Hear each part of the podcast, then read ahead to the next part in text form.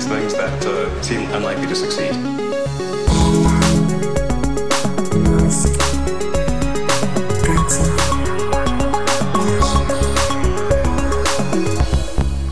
Hola a todos, estáis escuchando el sexto episodio de Elon, nuestro podcast sobre Elon Musk y sus empresas. Yo soy Matías Zavia y a mi lado está, como siempre, Alex Barredo. ¿Qué tal, Alex?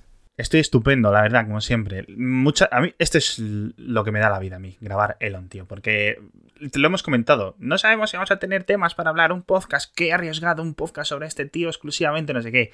Y siempre tenemos que decir, no, quita este tema que no damos abasto, no sé qué. Siempre hay más temas de los que comentar. Pero antes, quiero comentar el tema que no vamos a comentar en este episodio, que es el lanzamiento del Falcon Heavy. Se iba a lanzar, se ha retrasado, no sabemos si en unas horas va a poder despegar. El primer vuelo, el primer viaje, el primer despegue comercial, ya no de prueba, de este Falcon Heavy, que para quien no lo sepa, en términos científicos son tres Falcon 9 pegados con cinta aislante, ¿vale? Pero esto va a quedar para el próximo episodio de Elon. ¿Qué es lo que vamos a comentar en este? Yo sintiéndolo mucho, para los que escuchéis más por el tema del espacio, toca coches, toca coches otra vez. bueno, ha habido noticias de todo tipo por parte de Tesla, ¿no? Sí, y muy jugosas. Oye, pero primero, antes de ir a, lo jugoso, al, salseo, quiero comentar. Marcus Muller, Policy Lead de Tesla, me has seguido en Twitter. ¿Qué dices? Me has dejado de seguir en Twitter. ¿Qué dices? Y ahora... y he, durado, he durado dos días en, sus listas. Pero me sigues dando likes. Marcus, aclárate, hijo mío. Mm, eso es que te ha metido en alguna lista secreta que tiene por ahí. Está escuchando el podcast. ¿Tú crees, ¿Tú crees que entiende español y escucha el podcast? Bueno, no sé. Tiene nombre un poco alemán, ¿no? Pero a saber. La gente en, Tesla es muy inteligente y seguro que es políglota todo el mundo, ¿no? Bueno, Elon, yo entiendo que Elon habla afrikaans, ¿no? Al ser de Sudáfrica. ¿O solo habla inglés? Yo no lo sé, tío. Supongo que sí, porque él se crió allí, pasó toda su vida allí hasta que se fue a California, ¿no? Bueno, no sé si exactamente se fue a California o a Canadá fue primero. A Canadá, a Canadá y después a California, sí. Bueno, y vamos a comenzar hablando de nuestro profeta Elon, ¿no? Como dice la bio de, de nuestro podcast, el niño prodigio de Pretoria. Que ha vuelto a las andadas. Sí, ha vuelto a, lo que más me da la vida a mí. Yo siempre le voy a defender, ¿vale? Yo lo siento mucho, a mí Elon es un tío pues, que tiene sus defectos, como todo el mundo, pero es humano, ¿no? Bueno, le defiendes hasta que te toque trabajar en una empresa de las suyas, ¿no? Claro, eso es, eso es. Entonces, mientras tanto, mientras me contrate para diseñar cohetes o algo así, le voy a defender. ¿Qué es lo que ha ocurrido? Bloomberg ha publicado un artículo de investigación bastante interesante en el que se detalla un incidente, un altercado físico en las oficinas centrales de Tesla bastante problemático. Y es que una persona que no ha quedado identificada, que no sabemos su nombre, pero suficientemente de un rango mínimamente alto, había dimitido, había presentado su dimisión y pues en uno de sus últimos días iba a la oficina tranquilamente, se le cruzaron los cables, por decirlo de una forma que yo creo que nos entendamos todos, a Elon Musk y según el informe, según el artículo de Bloomberg, pues hubo un altercado. No me queda. Parece que hubo contacto físico, que ya sabes, en las leyes eh, laborales, lo, el terreno farrangoso que puede ser esto, ¿no? Pero sí que hubo gritos. Bueno, esto la Junta lo niega. Los rumores que le han llegado a Bloomberg dicen que hubo un, empujón y que Elon sacó fuera de la, fuera de la empresa. era, es en el centro de distribución de Tesla en Fremont fue el, incidente este y fue en septiembre. Entonces, los rumores son que eh, Elon lo empujó, lo sacó de... Eh, lo forzó a salir de la, de la empresa antes de que pudiera recoger sus cosas para, para marcharse y lo que niega la Junta, lo que le ha negado a Bloomberg, es que hubiera contacto físico. Pero sí se menciona la frase de te voy a destruir eh, por parte de Elon. Claro, que le dijo I will nuke you. O sea, te voy a lanzar una bomba atómica, no te voy a destruir, como dices tú.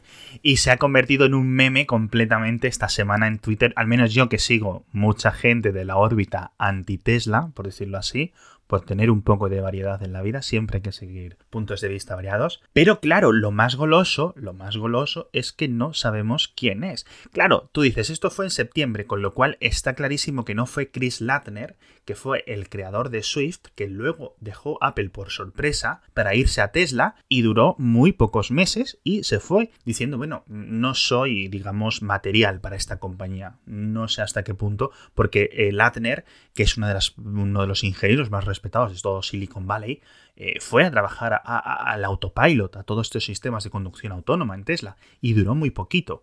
Y dije yo, ¿será Ladner? Es posible, pero parece que por las fechas pues no encaja, porque Ladner se fue hace mucho más tiempo.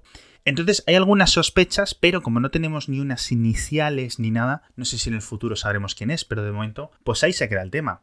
Fue una, fue una época negra para Tesla porque no sé si te acuerdas de que ya, ya se había pasado un poco la crisis de producción, pero llegó la crisis de distribución, de, hacer llegar los coches a, los clientes que seguía estando Elon. Se podía percibir en Twitter que no estaba bien de salud mental.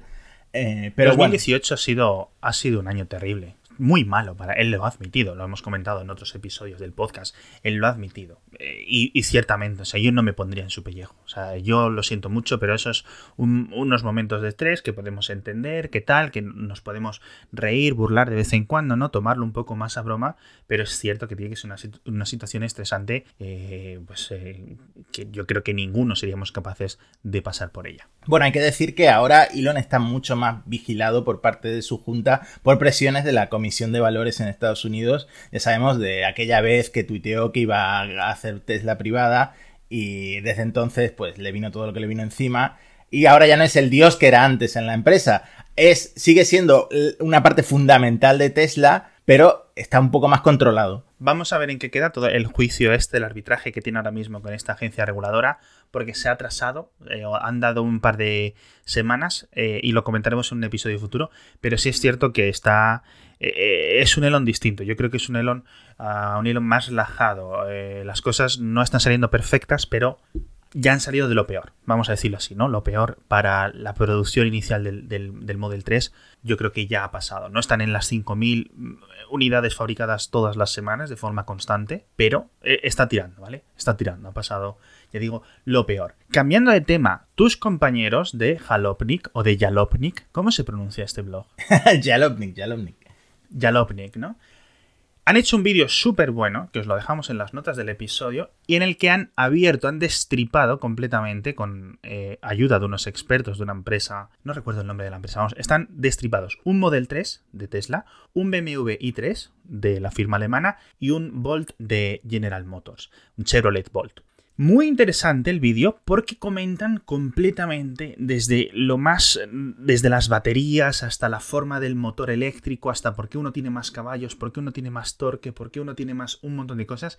Y todo lo podemos ver despiezado, ¿no? Podemos ver hasta las placas bases de las controladoras de las baterías. Y es un vídeo que vamos a hablar un poco ahora de ello, pero os animo, id a las notas del episodio, vedlo, obviamente está en inglés, le ponéis los subtítulos, el inglés no es vuestro fuerte, está en YouTube, no sé lo que dura, como unos 20 minutos, muy, muy, muy, muy instructivo. Bueno, hay muchos puntos en el que el Tesla le gana la partida a los otros dos coches, pero el principal yo creo que son las baterías, ¿no? Porque el Tesla tiene unas baterías que se llaman cilíndricas, mientras que los otros coches usan baterías prismáticas que son estas planas, como las de un móvil, por ejemplo, y lo que, lo que ha conseguido Tesla es que con estas baterías cilíndricas, que teóricamente son más baratas, ha conseguido, por un lado, controlar el tema del, del, voltaje, de los picos, etcétera, mejor que los otros fabricantes y luego disipar mucho mejor el calor por el, por el diseño que tienen, que es como un diseño de lasaña, dicen en el vídeo, porque están colocadas así como entre una capa que disipa el calor y parece que la solución de Tesla es muy superior a la de los otros dos coches. A mí esto me ha abierto los ojos porque eh, yo pensaba que todos los fabricantes utilizaban las pilas cilíndricas. Las pilas de, la, batería de un coche LED de Tesla son básicamente las mismas pilas, las AA, las AAA que tenemos en nuestras casas, pero bastante más grandes, un poquito más grandes, ¿no? Como un dedo gordo de tamaño. Pues eso, pero cientos de ese tipo de pilas. Claro, ¿qué es lo que pasa? Pues que ese tipo de pilas son muy difíciles, lo que dice Matías, son muy difíciles de controlar, de gestionarlo con los controladores, etc. Pero Tesla, su gran avance, su gran, digamos, diferencia con el resto de fabricantes de coches eléctricos es que ha conseguido esta tecnología a un nivel estupendo y lo podemos ver en los Tesla de segunda mano. Tú te puedes comprar un Tesla de 2013 y apenas ha perdido un 10, un 15% de la carga. Ojo, es un super nivel. Te aguanta el, digamos, el precio de venta, el precio de reventa. Los Tesla lo aguantan muy bien por todo este tema, tanto de los controles de carga como lo de la refrigeración, que es lo que dices tú. Una lasaña, una especie de pletinas que van rodeando completamente todas las pilas, ¿no? Como zigzagueando entre ellas, que van reduciendo la temperatura para que no se calienten. Y eso me parece muy superior, al menos según lo explican los expertos, a la solución que tiene BMW, que si es cierto, bueno, pues que BMW pues hace unas son baterías más pequeñas que, que las baterías que tiene el Volt, etc. Pero sí es cierto que es que ahí es donde se nota que Tesla es un fabricante de coches eléctricos que van al 100% a por un coche eléctrico, que está diseñado desde cero para ser un coche eléctrico, y esto es que es básicamente, sobre todo el caso del Volt, un coche de gasolina al que lo han adaptado su forma, su chasis, digamos, su carrocería completa. Le han quitado, por decirlo de una forma muy burda, el motor de combustión interna y le han puesto uno eléctrico. Fíjate que desde el diseño del, motor se nota que el Tesla está eh, diseñado desde el primer momento para ser un coche eléctrico y el Volt no, porque eh, lo que se llama el, inversor de potencia, que es eh, la placa, esto, los chips que, convierten la corriente continua en corriente alterna para pasarle al motor, al motor la fuerza. En el Tesla está integrado, digamos, en el paquete del motor, caja de cambios, etcétera, y eh, lo enseñan en el vídeo como tiene una forma correspondiente para encajar como si fuera un puzzle eh, junto con el motor, justo en, en, la misma pieza que el motor, mientras que el Volt tiene este inversor de potencia, lo tiene por encima, como si fuera una caja aparte. Sí, sí. O sea, es que, es que literalmente han puesto ahí unas placas base y en el sitio en el que cupiese ya está. Y el de Tesla tiene las placas base hechas a medida, recortadas, no sé qué, mucho más integrada. Es como la diferencia, ¿has visto las diferencias entre cuando alguien abre un MacBook y cuando abre un PC de Toshiba no sé qué, que está todo manga por hombro, con cables y no sé qué? Pues esa es la diferencia, eso es lo que se puede ver en este vídeo. Súper bueno, mm, lo he recomendado, lo vuelvo a recomendar, quiero hacer énfasis en que veáis el vídeo porque está bastante bien. Pero bueno, antes de pasar al siguiente tema, tenemos por fin ya patrocinadores en el podcast. El primero, nuestros amigos de Storytel, que son una compañía de audiolibros. Ahora que es la Semana Santa, muchos vais a coger el coche, muchos de vosotros vais a coger el Tesla y vais a tener que hacer muchos kilómetros. Pues qué mejor hacerlo que con un audiolibro y en Storytel, que si entráis en las notas del episodio tenéis un enlace perfectamente, storytel.es barra Elon, con el cual os dejan 30 días para probarlo gratis. Matías ya lo ha instalado, yo ya lo he instalado, yo me estoy leyendo un libro que se llama, bueno, me estoy leyendo, estoy escuchando un libro que se llama La larga espera de los coches renovables, que está muy interesante, está, cuenta la historia de los coches eléctricos, incluso los coches más locos, los de carga solar y todo esto en los años 90 y todo eso, y lo estoy disfrutando y aprendiendo un montón. ¿Y tú qué estás leyendo, Matías? ¿O qué estás escuchando? Pues mira, yo estoy escuchando la biografía de Elon que escribió Ashley Vance, que la tenía pendiente, y la verdad es que estoy encantado. Pues ya sabéis, storytel.es barra Elon, 30 días gratis, oferta exclusiva para los oyentes de este podcast. De verdad, Storytel merece mucho la pena. Tienen más de 40.000 libros o audiolibros disponibles para vosotros. Volviendo con el tema, Elon ha vuelto a comentar, ha tomado Twitter porque alguien le ha preguntado, oye, ¿para qué sirve la cámara interna que tenemos aquí dentro del Model 3? ¿Para qué es esta cámara que está apuntando hacia nosotros encima del, del retrovisor interno? Y Elon Musk le ha explicado, esto es para cuando creemos la opción de software que permita crear, digamos, la flota de coches de Tesla. Es decir, que tú te compras un coche de Tesla y, digamos, lo puedes poner en el mercado para que autónomamente lleve a otra gente a su destino. Esto lo había comentado hace mucho tiempo Tesla, pero es muy curioso porque desaparecieron todas las menciones de la flota de Tesla de la página web hace un tiempo y ahora de repente vuelve a salir. ¿Tú qué crees, tío? A mí es un concepto que personalmente me encanta. Yo sé que a la gente puede chocarle esa idea de que mientras tú estás durmiendo tu coche está por ahí recogiendo gente como si fuera un Uber, pero ganar dinero con tu coche mientras duermes a mí parece una idea genial y de hecho Elon ha dicho que los Tesla actuales ya poseen todos los sensores necesarios para, para conducir de forma autónoma recogiendo pasajeros. Pero bueno, todavía falta regulación, yo creo que esto va para largo. Esto va para largo, pero yo creo aquí esto es uno de los puntos en los que es Elon siendo Elon, es decir, vale, queremos hacer esto. Y técnicamente, lo que dices tú es posible, sobre todo ahora cuando llegue el hardware 3, que volveremos a comentar que tenemos más detalles del próximo ordenador de a bordo de, los, de, los, de estos coches. Pero una cosa es que sea técnicamente posible, otra cosa es que los compradores de un Tesla, los clientes de esta marca, digan, puedan conseguir lo que dices tú, sacarse un dinero extra mientras duermen, mientras tienen el coche aparcado en el trabajo, ¿no? Que sea, ¿no? Pero yo no sé si lo veo, ¿eh? Yo creo que, ya digo, creo que es una cosa que al final se va a quedar un poco, si no cancelada, sí muy descafeinada. Es decir, vale, ok, va a poder ir a recoger a tus amigos, por ejemplo, ¿vale? Pero no va a poder ser un coche autónomo en plan juez Dredd, ¿no? ¿Sabes? El futurista que vaya a su bola, eso. ¿Tú qué crees? Bueno, mira, yo lo que pienso es que yo le pongo el seguro a todo riesgo y que el coche gane dinero por mí. A mí la idea que quieres que te diga me, me fascina. Yo no lo sé, tío, porque. Y, te acuerdas en el episodio anterior que comentamos el tema de la cámara interna, el, Driver Monitoring System, el sistema de, seguimiento, de, vigilancia al conductor, para que vigile si el conductor está realmente atento cuando está autopilot, porque el conductor tiene que estar atento a la carretera. Y decimos, ¿qué puede costar poner una cámara? Y yo no me acordé que tiene esta cámara ya puesta, pero esta cámara apunta hacia los asientos en general, no apunta hacia el conductor. No podemos ver la cara de frente del conductor, con lo cual no podemos, digamos, ver hacia dónde están apuntando sus ojos. Podemos ver su cabeza. Sí, de hecho este tema surgió porque a un usuario de, o sea, un cliente de Tesla le inquietaba mucho que hubiera una cámara en el retrovisor y entonces salió Elon a explicar por qué estaba ahí la cámara. Y volviendo al tema de que desapareciera de la página de Tesla, esto me da muchas sospechas y es lo que te digo. Yo no sé si esto es algo que le pueda llevar a jaleos, porque ahora que claro, dices, es que los Tesla en el futuro se van a conducir solos y puedes ganar dinero. Si en el futuro esta opción no llega, yo estoy seguro que siendo Estados Unidos una sociedad tan litigosa, ¿no? Tan litigante como es, yo no sé si no se encontrarán con alguna denuncia de, oye, es que me has hecho marketing falso, me has vendido una cosa que luego al final no era, ¿no? pues le pueden caer muchas de esas a Elon con sus promesas vacías. No lo sé, no lo sé, me preocupa. Me gustaría, me gustaría, porque esto puede ser una idea. esto es lo que puede catapultar el negocio de Tesla, multiplicarlo por 10, por decir una cifra inventada. Pero, ojo, ostros, sería algo que, que, ningún otro fabricante de, de, coches ni está considerando. A lo mejor General Motors con Cruise, ¿no? Con esta subsidiaria de conducción autónoma, o Ford con Argo AI, por ejemplo, pueden estar haciendo algo. Pero, pero yo creo que están a años luz de lo que, de lo que tiene Tesla, mm, sobre todo a nivel de volumen, ¿no? A nivel de volumen. Pero bueno, lo que yo creo que podemos estar todos de acuerdo es que a esto le faltan unos añitos, ¿no? Eso está claro.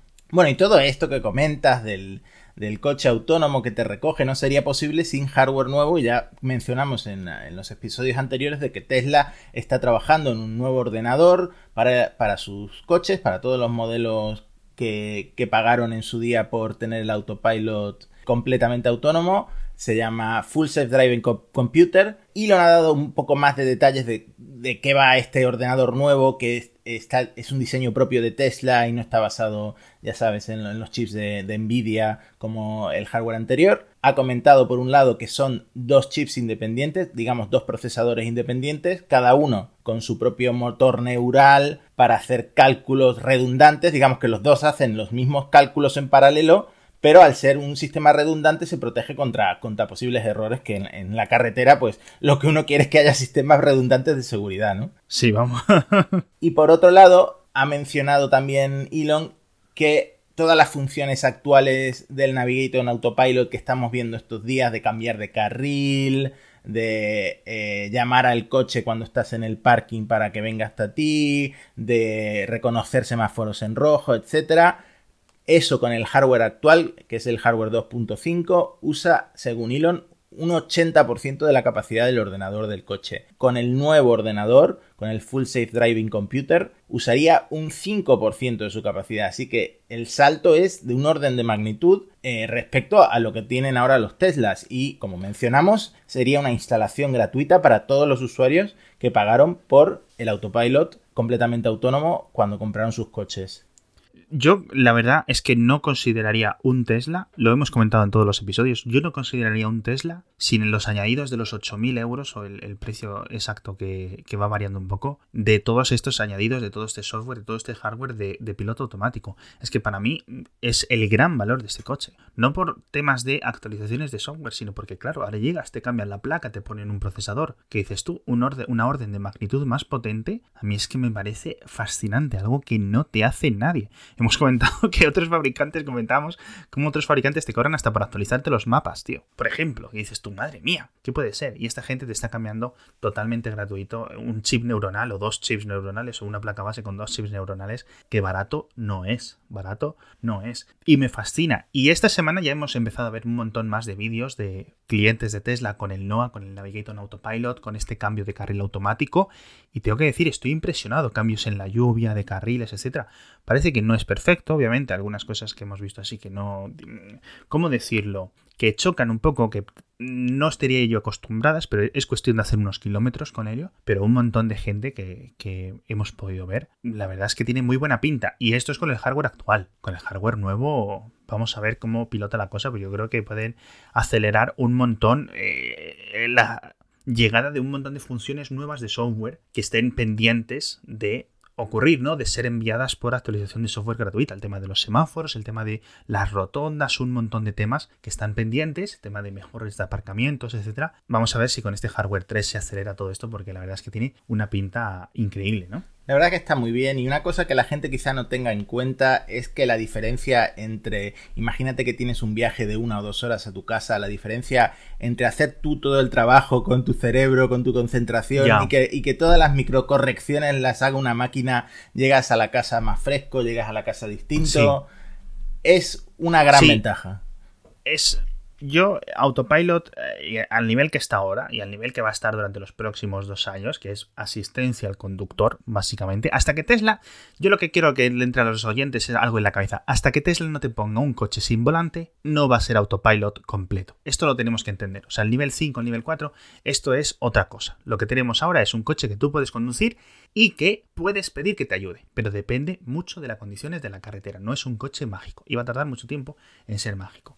Pero si es cierto, claro, tú sales después de 10 horas de trabajo con la cabeza abotorgada o muchas más, ¿no? O te levantas pronto por la noche, o puedes tener un despiste, eh, se te cae el móvil o, o se te cae algo, o los niños detrás gritan, o no sé qué, un montón de distracciones, ¿no? Que el coche, digamos, corrija por ti, que pueda tomar las riendas en un momento determinado, o que vaya haciendo las labores continuadas. A mí me ha pasado muchas veces conduciendo por la noche, no sé si a ti. Yo muchas veces estoy conduciendo, estoy haciendo un viaje largo y cuando pienso para atrás digo, los últimos 100 kilómetros yo no sé quién los ha conducido, pero yo no tengo memoria de haberlos conducido. Es decir, mi cerebro no ha pasado la memoria de corto plazo a la de largo plazo porque está tan cansado que no ha hecho ese proceso. Por eso es una cosa que necesitamos que se hace al dormir, etcétera, etcétera, ¿no? Y claro, eh, tanta gente muerta constantemente, bueno, pues todos estos sistemas de asistencia a la conducción, bien sea autopilot y todas las mejoras que tenga en el futuro, como ProPilot de Nissan u otros similares de otros fabricantes, pues al final están salvando muchas vidas. El problema es que no se sabe cuántas, porque claro, tú no puedes decir, ay, aquí este señor se iba a haber matado con toda su familia dentro del coche y no se ha matado. Eso no es una estadística que quede apuntada en ningún sitio. ¿Sabes? Pero sí es cierto que, que, que está salvando vidas, aunque realmente no sepamos muy bien cuántas. Que no es perfecto, que no es perfecto, que tiene fallos, que hay veces que se sale de la carretera, que se estrella contra camiones de bomberos, ¿no? Que parece que los Tesla tienen como algo en contra de los camiones de bomberos, que hemos visto un montón de reportes de choques contra los camiones de bomberos por algún motivo, pero es cierto, eh, en general, en la mayoría de ocasiones, son una, gran, una gran, gran ayuda. Muy bien, yo creo que con esto nos despedimos ya directos al grano como nos gusta a nosotros en Elon. ¿Qué te parece a ti? ¿Cómo ha quedado el episodio? Pues yo creo que hemos comentado un montón de cosas. Me da mucha rabia que el Falcon Heavy no haya despegado antes de poder grabar el podcast. Hemos estado esperando un poquito a ver si hemos retrasado la grabación de este podcast, a ver si podíamos meter, comentar lo del Falcon Heavy, pero Esperemos que despegue esta noche, esperemos que despegue en unas horas. Tengo unas ganas terribles de ver este cohete. La vez que vimos el año pasado con el coche que lanzó al espacio, ¿no? Fue un momento histórico y vamos ahora a ver el primer cohete. Sí, con el triple aterrizaje, las dos etapas laterales en la Tierra, el núcleo central en el, en el Atlántico, va a ser espectacular. No me voy a cansar de verlo nunca. Es increíble ver aterrizar los dos cohetes de forma pareja. Esto yo creo que que nunca se va a hacer viejo. Totalmente. Bueno, hasta aquí este episodio de Elon. Muchas gracias a todos por estar ahí una semana más. Muchas gracias a Storytel.es por patrocinar este episodio. Ya sabéis que con el código ELON, storytel.es barra ELON, os dan 30 días gratis, una oferta exclusiva para todos los oyentes del podcast. Es muy interesante todo el tema de los audiolibros. Si no habéis escuchado nunca un audiolibro, seguro que os vais a enganchar. Y nos vemos en el próximo episodio de Elon, en el que comentaremos todo este tema del Falcon Heavy y un montón más de novedades. Y no os olvidéis de dejar un comentario, una nota, una valoración, unas estrellas unos circulitos, lo que queráis en el cliente de podcast que utilicéis para que más gente recomendadle el podcast a vuestros amigos, a vuestros enemigos y a quien haga falta. Me despido como siempre, yo soy Alex Barredo. Yo soy Matías Zavia, muchas gracias, nos vemos muy pronto.